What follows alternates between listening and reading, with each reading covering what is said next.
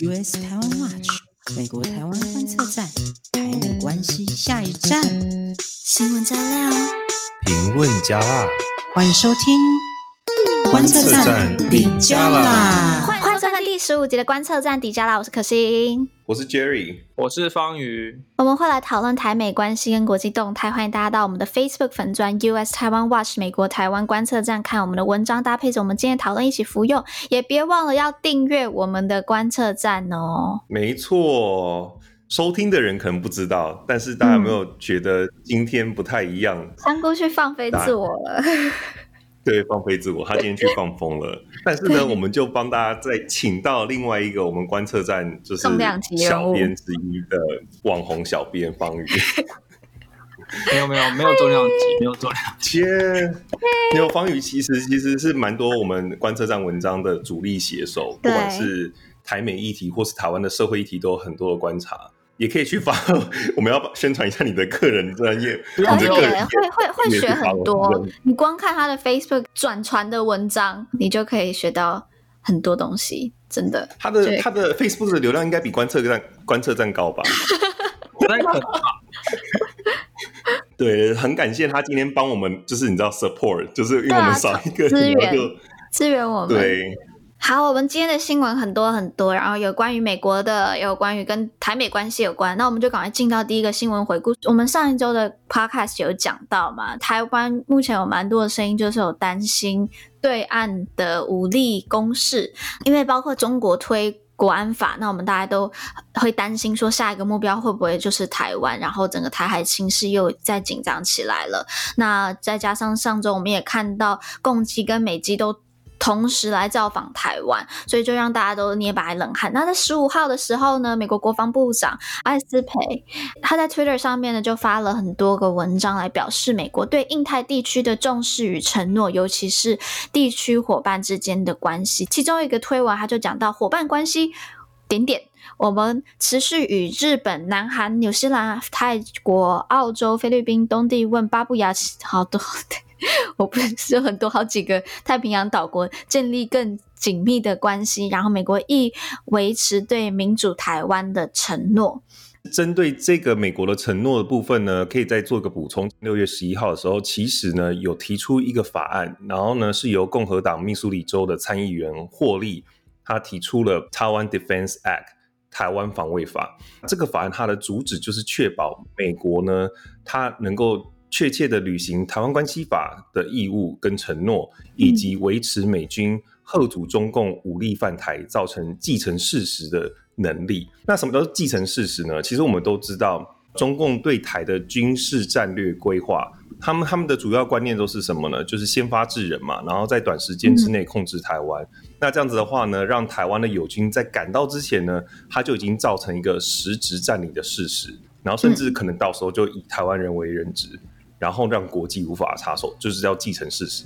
那很多人就外界的人士就在判断说，哎，既然你说到呃要增加美国阻止阻挡中共继承事实威吓的能力，那你是不是在暗示可能接下来就是要在台湾驻军，这样子好让美国的救援可以零时差呢？不过那这又会是带来另外一个讨论，就是说，在目前台湾跟美国没有正式邦交关系情况之下。美国有办法在台湾驻军吗？那这个就会是接下来讨论。还有台湾的民意吧，对于美国驻军的接受程度。对，所以这个其实接下来会是一个可以持续关注的发展。哎、嗯，这样是不是会违？如果他驻军的话，也会违反美中三公保，会不会啊？公报里面应该没有，应该没有谈到驻军的问题吧？对，但是里面有谈到一中啊，然后还有讲到台湾跟中国是会是一部分。其实这个讨论呃是有点远的啦，因为对，就是没错，就是要看美国有没有意愿要调整它的一中政策，所以所以其实。在驻军之前，还有很多东西要讨论。那现在这个讨论有打开了吗？美国方面是目前很少看到，因为因为其实这个真的是知知识体大了。但我们当然很乐见，就是国会议员开始有开启这样子的讨论。嗯、不过，就是真的，它牵涉到了那个层面非常的广。嗯、那目前其实美国在过去的好几个印太战略相关报告，不管是国防部啊。或是国务院提出来的报告里面，其实都有一再的在强调一中政策的这个大框架，所以其实我们在短时间内可能也不会看到说有太多的改变。但是即使一中政策没有改变，但底下有很多实实际上的这个政策正在发生改变。所以其实呃，这个我们当然很乐见有更多关于这种。驻军这样子的讨论，这真的是请到方怡就请对了，真的。好，下个新闻是我们这这周的重磅新闻，也是美国这周的重磅新闻。好，十七日的时候呢，美国各大媒体就揭露了美国前国安顾问波顿 John Bolton 的新书内容。我自己觉得很劲爆，但是。好像也没那么劲爆。我在这边再介绍一下这本书，它里面讲到什么。那我们这边是参考驻美记者唐家杰的翻译摘要。那可以推荐大家去他的 Facebook 按赞，因为台湾驻美的记者真的不多，要支持驻美记者。好，所以第一个为什么这个新闻这么大，就是它里面提到了二零一九年的一对一会面当中呢，川普他恳求习近平帮他连任，然后确保中国购买美国大豆和小麦。那美国贸易代表莱特海泽十七日的时候呢，他就在听证会上面表示，自己当时也在场。那他说波顿的这个说法是完全不实的。第二点呢，就是二零一八年的时候，川普跟金正恩会面的时候，国务卿庞佩奥私底下他传纸条给波顿说，川普是 full of shit，就是满口胡言。那我们做一点更新，就是。庞佩奥就发了一个声明说，波顿是叛国者，是 traitor。然后书中里面呢，充斥着半假半真的谎言。然后这一点，其实我觉得庞佩奥的那一份声明啊，就是刚刚出来反驳波顿的那个声明，他那个标题是说 “I was in the room too”，就我也在那个房间。然后解释一下，波顿这本书它叫做 “The Room Where It Happened”。The Room Where It Happened。其实我听到这个这个书名的时候，我还以为是什么 “Me Too” 的书。就是就是 要控诉另外一个老白男，就是事发的那个房间，对不对？好像中文翻成“事发之事”，就是对对对，还蛮好听的。但是我就觉得蛮好笑的是说，你看他说 “I was in the room too”，就是我也在那个房间。然后 Lighthizer 也出来缓颊的时候，也是说哦，我也在场啊，根本没有这样子。然后呢，Pompeo 现在出来澄清的时候，也是说啊、哦，我也在那个房间。然后我想说，到底还有谁在那个房间？赶快出来一次 讲清楚。欸、每个人都说 “I was in the room too”。对啊，不过我自己是觉得，Pompeo 出来帮他澄清这件事情，我自己是觉得我自己听听就好。因为如果大家有注意的话，其实，在五月有爆出一个新闻，是有助理检举说 Pompeo 他滥用政治任命人员，然后呢帮自己跟妻子执行私人事务，然后就被国务院的督察长 Steve Linick 调查。然后呢这件事情传出来之后呢，Linick 就被开川普给开除了。所以有点像是互相帮忙，互相 cover each other's back。然后，所以现在川普现在有问题了，然后呢，蓬佩尔出来帮他。我自己是觉得我，我我会这样看啦。其实那个蓬佩尔被爆料的事情，我觉得最好笑的是川普那个时候出来。讲说啊，那个庞佩奥他平常很忙，所以其实叫那个国务院的人员帮他遛一下狗，其实也是 OK 的，就是一个提油救火的概念。对，就是就是他那个川普那个时候出来的，他这样是曾经，他这样是间接证实，他是真的有叫人家帮忙 他是人事务。庞佩奥，庞佩奥应该会三条线。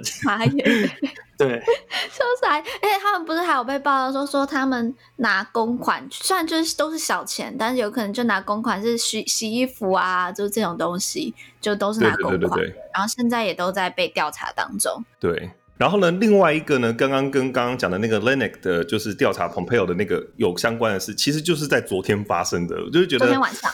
又又又来了一件事情，什么事情呢？就是说，呃，之前川普有一个前律师科恩 Michael Cohen，应该大家有听过他名字。然后他原本是川普最私人的律师，就是跟了他好几十年，就是最亲信中的亲信。到最后，整个就是大反转，跟川普反目成仇，就是这个大人物。然后后来也被送进监狱。然后呢，目前川普有一个蛮另外一个有名的律师叫做 Rudy Giuliani，就他以前是纽约市市长。就是在九一一的时候的事发的时候的那个市长，大家原本超喜欢他，因为觉得九一一发生的时候，他整个是稳住了纽约。但是他之后就去当川普律师，大家都开始讨厌他了。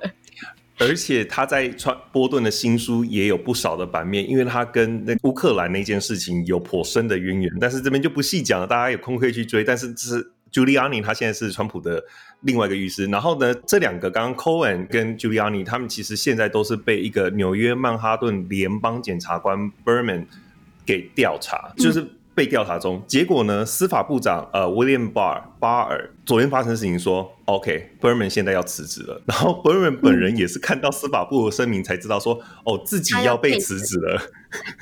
他 就说我没有要辞职啊，但是司法部的声明上面是说。哦，Berman 要辞职了。然后呢，据说现在呢，川普提名接任 Berman 的人选是美国证券交易委员会主席 Jay Clayton。然后呢，Clayton 他本身。从来没有做过检察官哦，好，反正就换他自己人啊，真的很符合川普啊。好了，那回到 书斋书斋的部分，书斋第三点呢是波顿提到川普他私底下其实对世界有很多的不了解，他有一次还问他的幕僚说，芬兰是不是俄罗斯的一部分？然后呢，他还问说英国是不是核武国？提醒大家一下，英国它也是在一，它是核武国，然后它也签署了核不扩散条约。然后还有一次呢，白宫幕僚在讨论贸易政策跟日本的时候，川普就开始大谈珍珠港事件，在那边发牢骚。我不知道大家知不知道，Pauling。就是之前跟 McCain 搭档选副总统的一个阿拉斯加的州长，其实 McCain 那个时候就是还蛮强的，他的他的身世都很高，但就是因为 Pauline 他的这个副总统这女的真的是对国际事务太不了解，她连二战很多的历史都搞不清楚，然后讲出超多，就是小学生都会觉得。姐姐，你要去看书啦，那种的言论，就是真的就是很夸张。他之后这件事情拍成电影了，就连 Polling 旁边帮他竞选的人都说：“对不起，我投不对，我投不下他。”很多人就说 McCain 会没有办法赢 Obama，很大的一个原因啊，其中也不是唯一一个原因，很大的原因是因为 Polling 真的太夸张了。好，这个是题外话，所以就是啊，结果我们的总统对世界也很多不了解。其实我不意外啦。我真的不意外，嗯、但是就是，但芬兰是不是俄罗斯？啊、我这个很意外、啊。我觉得好像也不是很意外，因为我之前好像看过一些，就是在美国的那种那种调查嘛，就是其实美国普遍来说，差不多就是这个样子、欸。但是他是总统哎、欸，就是那种 late night show 什么的，就是他们就是会去街访。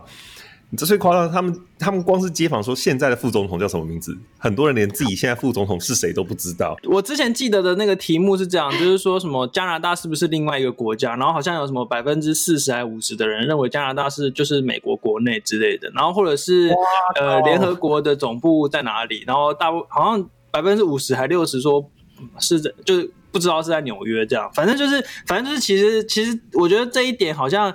就是又又回到一开始嘛，就是其实好像也没有那么意外这样子，对。我觉得美国人这样子 OK，但他是总统，是不是他是总统？就是支持者，支持者会说没关系啊，有那个有那个他的团队在。对，支持者其实也是没错吧，就是，可是问题是，他有时候不是很尊重他团队的意见呢、啊。就是，所以其实这又是一个另外不意外的点嘛，就是说，就是说他跟一大堆人，他的国安顾问一直不断的在换嘛。国安顾问就是首席幕僚啊，嗯、那就一直换，一直换，一吵架就开除。所以其实这个就是大家都知道，川普的个人的这个特色就是这个样子。所以其实大家好像已经看习惯了，真的看惯了。好了，那那我继续讲。还有第五点，就是关，我觉得这个台湾真的要好好的去来关心一下。在这本书里面提到，习近平该跟川普解释在新疆盖集中营的原因的时候，川普这样回答他说：“嗯，应该要继续盖。”然后现任的副国安顾问伯明，他也曾经告诉波顿，就是川普在二零一七年访中国时就讲过类似的话啊，就听到这个是有点有点，听到这个真的是这个我就真的意外了。我我，我其实也很好奇，这到底是真的是假的，因为这个太糟糕了吧？就是继续干。但是我我个人觉得啦，我听过很多 conservative 讲话，他们也都是觉得。继续盖啊！他们会觉得很多新疆的人是恐怖分子，所以叫 law and order，把他们关起来，让他们学乖。这个招式跟现在我们看到，不管是 B O M 运动或什么的的做法，很如出一辙吗？就是说，不管是不同意见的人或什么，你就是一律打成恐怖分子。对啊，对啊。尽管大部分的人都是和平的，但是你只要抓住那几个少数的例子，然后不断的放放大，其实媒体也都是去抓那些。比较极端的 case，然后来报道嘛，因为谁要去报道和平的东西啊？谁要报道就是大家那边安安静静的抗议或者什么的，没有，大家一定要去报道就是砸店的啊、烧车的啊，那那我就可以说你是恐怖分子啊。我觉得这边哦，就是对台湾人来说有一个很值得补充的的角度啦，就是说，比如说川普的粉丝会觉得说川普做的就是对的，然后又来攻击说哦，你看那个很多人什么亲中，什么媒体是亲中啊之类的。但其实像我们看那些所谓被被标注为所谓亲中或是左交的那些媒体，例如说《纽约时报》啊，《华盛顿邮报》，大家去看的话，根本不是这样二分法的，因为。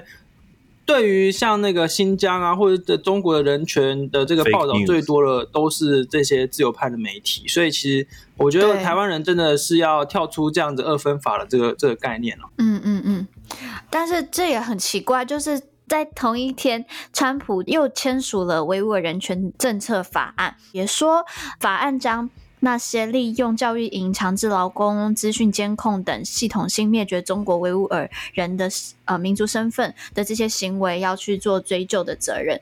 但我个人觉得这个就是筹码啦，因为这就刚好很尴尬。他在这一天签这个法案——维吾维吾尔人权政策法案，但同一天波顿的新书又爆料说，其实他对于那些集中营的立场其实是支持的，那不就是抵触吗？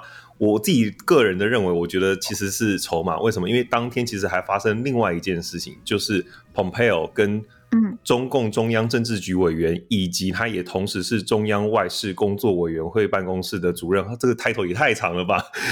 杨洁篪在夏威夷密会。那、哦、对，所以我在猜，他那个签署法案的动作应该是事先就排好了，因为这其实还蛮符合川普一贯的谈判风格，就是说这一天我要跟你密会，但是我在这密会之前呢，我就先签了一个维吾尔人权的法案来压压你的气势，但没想到刚好波顿这一个书斋也在今天爆出来，就完全被盖台那个。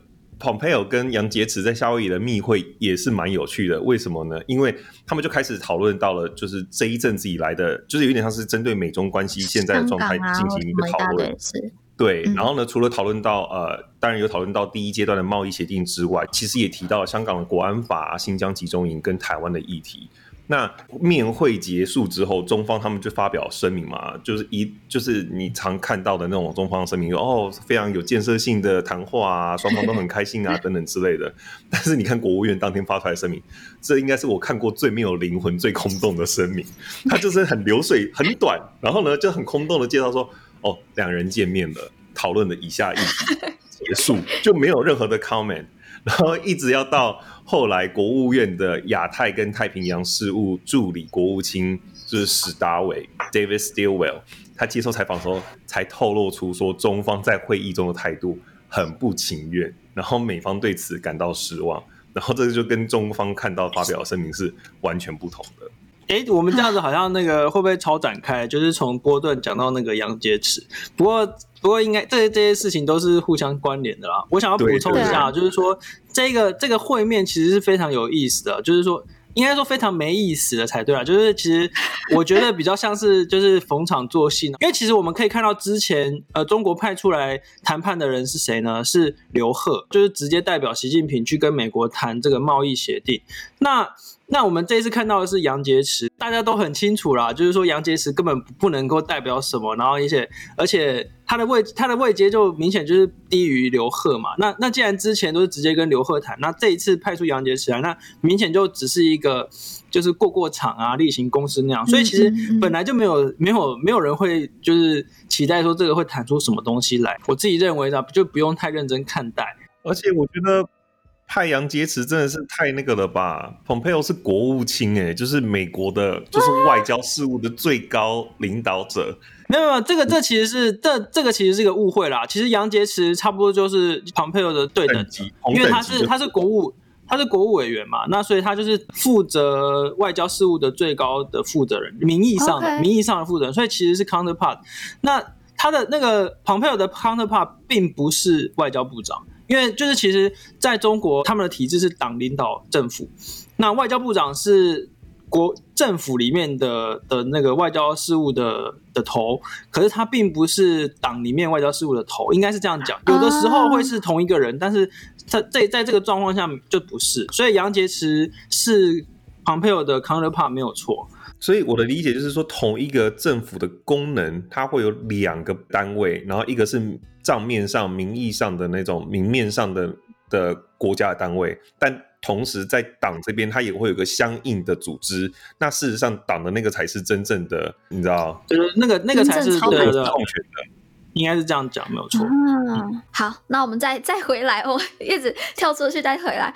Bolton 这本书里面，他有讲到一点，就是川普赞美习近平是中国三百年以来最伟大的领导人。我觉得这这个我听的不不意外啦，这就是他的行事风格，他都这样讲。然后第七点是他要的那个谈判目标，我觉得他什么话都做得出，什么什么事跟什么话都说得出来，而且他其实也不避讳去违反之前自己的立场，只要能够他达到他谈成的东西。他其实是很 flexible 的，他什么事都可以做，这样子。嗯、flexible 很弹，很有弹性，这这个词好好中性哦。其实，其实他的 其实他的人物设定，他的人设就是这样，就他的人设就是就完全就这样。所以，所以其实波顿这本书在某某方面来讲，就是其实并没有违反川普的人设，所以这就是大家觉得就是不意外的点，对，不意外的地方。对对。那他还有就是告诉习近平说，美国人民大声疾呼要他改变宪法，让他能够继续当总统超过两个任期。我觉得川普这也是他希望的啦，不然他我觉得他一下任马上就被告啊，就被告惨了。所以他，他很羡慕习近平可以一直做这样，是不是？对。然后他，而且他在习近平在二零一八年会面的时候，还告诉川普说，他希望继续跟他合作六年，然后还抱怨美国太多选举了，然后川普就不断的点头。就是我也觉得就是也符合他啦，然后波顿还写到，就是这个我觉得台湾就要特别听了。川普一直听着中国赚钱的华尔街金融家的话，然后对台湾很不满。他就讲说，川普常喜欢指着笔尖说这是台湾，然后再指着他的办公室里面的历史性的办公桌说这是中国。所以就我觉得他的意思就有点像是一个笔尖跟一个。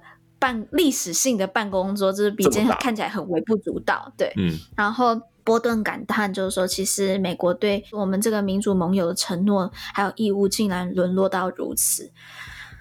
对，自己听到也是蛮难过的啦。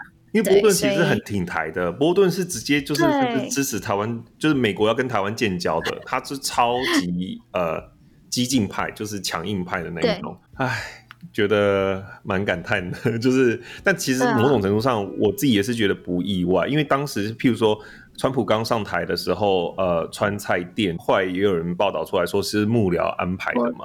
其实我们之前也有提到过说，说很多人去支持川普，并不是因为他真的喜欢这个人，而是因为他的幕僚当中，他的国安幕僚这些人当中有非常多挺台的人士，包括像 John Bolton、嗯。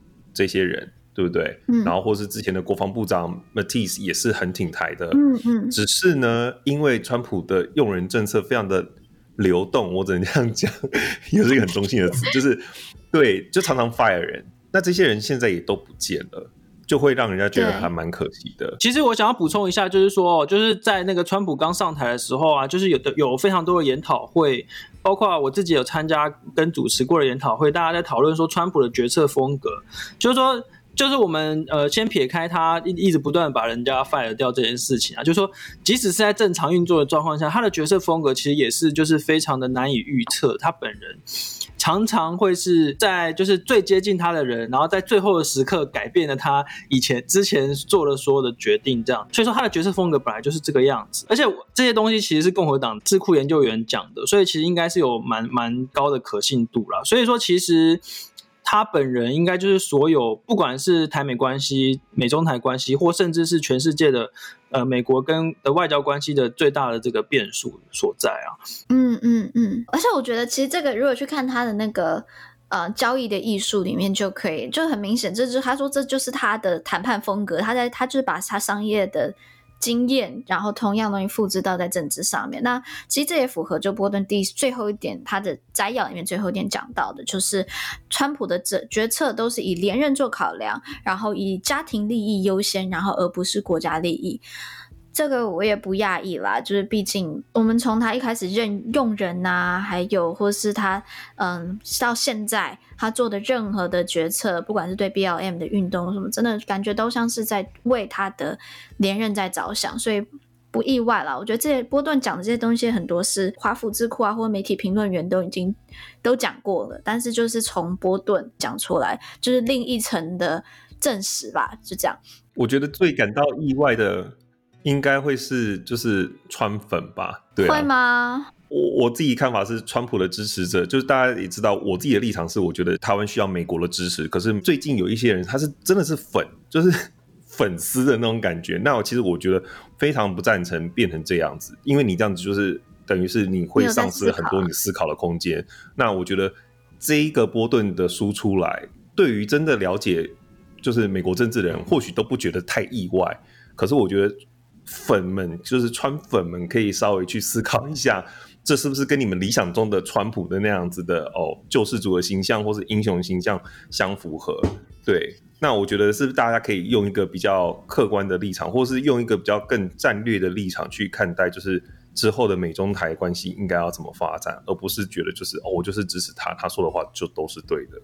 但我觉得都已经就是会变粉的人，这个有点难，因为有可能他们的同温层里面，他们一直。只要大数据喂给他们看到的新闻媒体都会是批评波顿，或者骂波顿是是在讲假话的这种。结果现在他们就说波顿也是共共产党的同路人了，是不是？对啊，我对明明波顿就是超级挺台的鹰派。反正我觉得就是他们也会有一些假讯息或者什么的喂给他们，所以哇，我自己是没有到那么乐观，但是还是希望大家可以去多思考啦。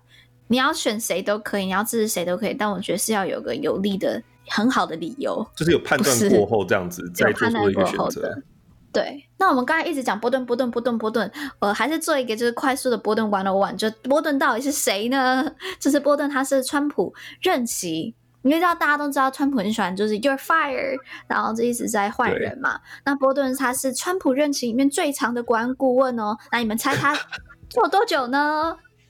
两年，哎，好像十七个月，不到两年，两年，对，一年五个月，他已经是第三个，第三个，他已经是最久的国安顾问这样子。对，他是第三个，他是第三个国安顾问，也是最久的国安顾问。然后他参与过两次的川金会，然后跟普丁、习近平还有很多很多其他世界领袖们见过，呃，见过面。那二零一九年，我们台湾的国安秘书长李大为在访美的时候，就是跟。波顿会面的，然后也这个这次的会面也是一九七九年台湾跟美国断交之后的第一次这样子的会面。那波顿他是真的，就像我们刚才讲，他是一个很强硬派的学者。那他其实。政治的经历很长，他早在雷根总统时期，还有老布希总统时期，他就在白宫担任内阁了。这两任总统也都算是对外蛮强硬的。之后在小布希任内，也就是小布希就是老布希的儿子嘛，那波顿呢也担任了国务次卿。当时波顿就对伊拉克的海珊政权就非常非常非常强硬，然后还甚至公开的跟伊朗还有北韩金正日呛下，就认为就是。联合国对这两个国家都太软了啦。但是呢，担任川普的国安顾问之后，他慢慢的跟川普有一些意见不合的地方。到了去年秋天的时候，因为波顿他反对川普要跟塔利班政权谈判嘛，我觉得波顿在我的了解当中，他是有一个原则，然后非常。遵守他的那对，坚守他那样子的原则，比如他的原则就是民主价值，这是很重要的。然后就要帮助这些帮助这些国家，然后反民主的或是这种塔利班政权、恐怖政权的，他绝对就是要很强硬、很强硬、很强硬。那但是川普比较不是嘛，他就是要达到他的目标，然后不管透过什么方法都好，就达到目标就好了。那所以当时川普就想要跟塔利班政权谈判，但是波顿觉得你怎么可以跟一个恐怖组织谈判？你等等于屈服于他们。所以当时他在九月十日的时候，他就递出了辞呈。嗯、但是就有点像刚才讲到，就是每次都不知道到底是谁炒了谁，然后到底谁先递辞呈的。就是川普之后，他马上又说是我先炒了他，然后川，但是波顿呢，他也在访谈中说没有，是我自己递辞呈的。他离职的原因是因为他觉得川普对镜头拍照更有兴趣，而不是对推动美国国安还有外交政策有一个一个目标。嗯，针对这个，我是有一点点。不太一样的意见，但是也就是针对呃波顿这个人的为人哦，就是因为这一个出书这件事情，蛮多数自由派的人其实是蛮不以为然，就是出这样的书，因为他们真的是不喜欢波顿。你刚刚说他是很有原则，可是他所谓的原则在很多自由派眼中是很糟糕的，就是因为他就是非常的鹰派。怎么个鹰派法呢？就是说呃，譬如说你刚刚讲到他去年离职是因为。川普决定跟塔利班谈和，对不对？好，让美军撤出。那这些做法其实老实说是蛮多自由派的人希望看到的，嗯嗯、因为他就觉得不要再不要再打了，不要再淌浑水了，和平，世界和平。对，但是波顿就无法接受。然后大家还记得去年呃，伊朗不是有打下美国的无人机吗，对不对？一月，今年一月不是去年，今年一月。我有点忘了确切的时间了，因为因为 lockdown 的关系，我觉得我时间已经混乱了。但是但是大家如果记得这件事情的话，当时是一度传出美国要报复性的反击，可是最后呢被喊停了。那鹰派的波顿是完全无法接受这样的做法，对对对，他非常支持要反击伊朗，尽管那个动作呢会造成他们那时候有预估大概会有一百五十个伊朗士兵死亡，而很多人就认为说这样就是开战了，你这样就是又一另外一场战争了。对啊，然后呢，但是他就觉得说这就是应该要做的事情，所以你也要大家也要知道波顿这个人的个性跟他的所谓何来，对他就是超级鹰派，嗯，对，而且。如果你刚刚有讲到他，他其实资历很很久嘛。那如果大家还有印象的话，最他之前另外一个有名的事件就是伊拉克战争的时候，他就是一直坚称伊伊拉克有毁灭大规模毁灭性武器，结果后来到最后都还没有找到。我我解释一下好了，嗯、当时在九一发生的时候，美国就是去。攻打伊拉克嘛，这一场战争其实美国人民超级反对，因为死了很多的美国士兵，然后又花了很多的钱，然后到因为当时小布希总统之所以说要去攻打他们的原因是说那边有大规模的毁灭性武器，我们要去把它铲除，但最后发现根本没找到，所以这件事情是美国人超级不爽的。对，为什么大家会对波顿，尤其自由派会对波顿不爽的原因，也是因为这样子。所以你要知道，波顿的言行不是所有民主党都买单，然后加上现在新书对。对川普的选情会造成影响，连共和党都觉得他很头痛了，所以我会觉得这个人的标准很怪。就是他书中说他最不理智的行为是没有对伊朗展开反击。我一直以为应该是川普要继续支持盖集中营，这个对我来说是最不合理的行为。但但是以标波顿的标准来说，他觉得不反击伊朗才是最不合理的行为。所以我觉得也不要太理想化他，也要知道他的立场。对对对。其实这也是提供的观念，就是说你真的是民主党、共和党，不是这种黑白一刀切，就是你不是说哦，波顿他这样子攻击川普，哦，那他就是支持民主党，然后民主党人就会喜欢他，不是这样子。你看这中间有太多的就是彼此之间的那种不同的立场的冲击啊，然后不同的观点。主要主要其实就是议题很多啦，就是美国的议题非常的多这样子。对，我这边快速马上更新一件就是最新的消息，就是这本书。要出版嘛？但是美国的司法部有向联邦法院提出诉讼，就是因为他就说波顿里面的新书有很多违反保密的协议，里面的内容会危害国家安全，所以要求他禁止出版。但是就在刚刚十几分钟前，呃，美国法院是驳回了这个这个诉讼，所以波顿的书会出版哦。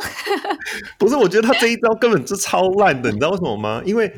他们通常出书都要经过 vetting，就是说他们要先审核，对不对？就是确保没有、嗯、他，但他的确后来也有经过修改了。这件事情很好笑，他他自己有出来讲，他就说，呃，因为他们要就像你刚才讲，他们要做很多次的修改嘛，他就他就说帮我审议的那个编辑，他叫我拿掉很多的 quotation mark 引号要把它拿掉。他说，所以呢，其实你就把你觉得。有可能是引号的地方，你自己加回去，大概就是原本那个人讲的话了啦。因为那个时候我记得其中一个被拿掉了，就是后来又不知道怎么又被流出来，就是说你刚刚说跟习近平见面，然后要多买美国农产品吗？当时原本书中的原文就是一个 quotation，就是说 make sure I will win，就是确保我会赢。但是后来就是说，哎，这句话不能放，所以他就用另外一个方法去阐述它。但是 anyway，但是我觉得。告他就是去跟他提告，然后说禁止出版这件事情，就是很笨蛋的一件事情。因为你这样子一告，就是宣传，就是一个免费的大宣传。你这样子一说，大家不准看，大家就更想看。这本书其实很多的呃出版，其实早就已经送到出版社了嘛，他们都已经有完整的 copy 了。很多呃美国脱口秀主持人也在那个像 Steve Colbert，他也在他的节目中，嗯、他就拿到那一本呢、啊，他还翻给大家看说，说哦这个内容怎么样，就是早就已经流出去了。就算你禁止出版，到时候 PDF 什么，大家一定都可以下载得到。就是何必呢？好，那有网友就是有问我们，就是说，那民主党怎么看 Bolton 的新书呢？说到这个地方，我就觉得很难过啦，因为我觉得 Bolton 真的是一个没有朋友的人。其实想也知道，就是波顿出了这本书，就引起共和党的公愤嘛。那、嗯、共和党就说：“你怎么可以这样子指责川普啊，或者是把这些事情揭露出来？”但是民主党也没有比较喜欢他。对，波顿这本书里面讲到很多乌克兰的事情嘛。就乌克兰门的问题，那乌克兰门之前不是就是民主党就是用的乌克兰门去弹劾川普嘛？民主党就很生气了，他们说，你为什么不在在这个弹劾的调查当中去作证，反而不作证，然后之后你为了自己的利益要赚这个书钱？因为说真的，呃，爆出来是说波顿写这本书好像出版社给他两百万两百万美金的头款。超高哎、就他真的会赚很多钱。他说：“你这根本就是为了利益，然后来写这本书，然后不去作证。”那沃顿他是有反驳啦。第一点是，当时民主党掌握了众议院要去传唤 Bolton 的时候，白宫他们不愿意让。波顿出来作证嘛？那当时波顿他也有讲，就是说他其实也想要看看众议院的调查能力。他的这本书结语里面，他就讲到，他说他想知道众议院就算被白宫拒绝了，他还会不会去传唤他的副手作证？结果是没有，所以波顿说他对那个众议院调查能力也很感到失望。但我自己是觉得我没办法被说服啦，因为其实你要作证，你就可以自己作证，你不需要去，你要讲就讲，你不需要去测试人家调查能力啊。然后。民主党，所以民主党就很生气。那之后这件事情到了参议院的时候，波顿就说他愿意出来作证了。但是参议院是共和党掌握的嘛，那共和党就不让他出来作证。所以也是波顿基本上就是惹火了共和党跟民主党，但他赚到了钱。然后针对这个东西，又可以来个补充。如果大家记得，就是这个 impeachment 这个弹劾案，其实最早是从众议院出来的嘛。提出这个案子弹劾案的人，其实就是众议院情报委员会的主席谢安达 （Aden Schiff）。后来新书出版之后，大家就会很好奇，想要去问谢安达，你作何感想？因为他当时就是开启这个弹劾调查的人，嗯、然后结果看到今天波顿居然在新书里面大剌剌谈这些秘辛。可是当初却不出来作证，那他的感想是什么？那后来他就谢安达就上节目接受采访，那他第一个就是他就觉得说，他质疑波顿这个人的爱国情操，因为他就认为说，你死命拒绝之前在弹劾案的时候你出来作证，但是你却愿意为了这两百万美金，就是这个书商给他的头款这样子，在书中畅谈，那就是说，他就说，在这个行为已经基本上说明了他是一个怎么样的人。然后再来呢，波顿其实在书中说，民主党人当时在弹劾川普的时候，调查范围太小了，意思是说你们只专注在这个乌克兰案，但其实你应该也要往中国那个地方去调查，就是包括就像我们刚刚讲的，我就问你说你自己为什么不讲？对，然后谢安谢安达就说，你要我们怎么去调查一个你一直不告诉我们的事情？对啊，那基本上呢，他觉得。对谢安达来说，他觉得这 整本新书的书摘出来之后，让他感到最不安的，其实就是川普居然叫习近平继续盖那些在新疆的集中营，而且还说这个是正确的事情。对他来说，这是完全背叛了美国人支持人权的这样子的立国精神。对，那所以他目前的反应是说，他说等到。看过这整本书之后，下周就会出版了嘛？他会在和在那个众议院的议长，就是 Pelosi，跟众议院的其他同事来讨论，美国国会应该要对此做出如何的反应，就是针对这些新的到底是不是证证据，也不一定，因为这是在写在书中，所以他们也要进行调查。总而言之，他认为说波顿呢，谢安达认为波顿之前不愿意配合弹劾案出席作证，今天美国落得如此境地，他觉得他有责任。没错，谢安达是民主党的，嗯、就是补充一下，对不对？嗯、对，呃，谢安达是民主党，对。那我觉得后续有一个非常重要的这个影响，我们可以观察，就是说波顿在这本书里面讲到，就是说，呃，川普请中国多购买美国的农产品，结果现在竟然变成一个负面的形容词，就是说。这好像是在要求中国来就是介入，或者是来影响美国的这个大选。那其实不管是共和党，或者是民主党，或者是不管你的媒体的立场怎么样，其实都认为这是一件负面的事情。也就是说呢，就是这这本书就是其实凸显以及加速了一个就是美国的方向，就是说，川普在人权跟民主议题上面跟中国是站在一起的，那这就变成一个非常负面的形象。那这样子的议题设定其实是非常的明显，也就是说，对抗中国或是制衡中国，或是要跟中国的人权民主议题要做出区分，变成美国不管是自由派或者保守派的一个共识。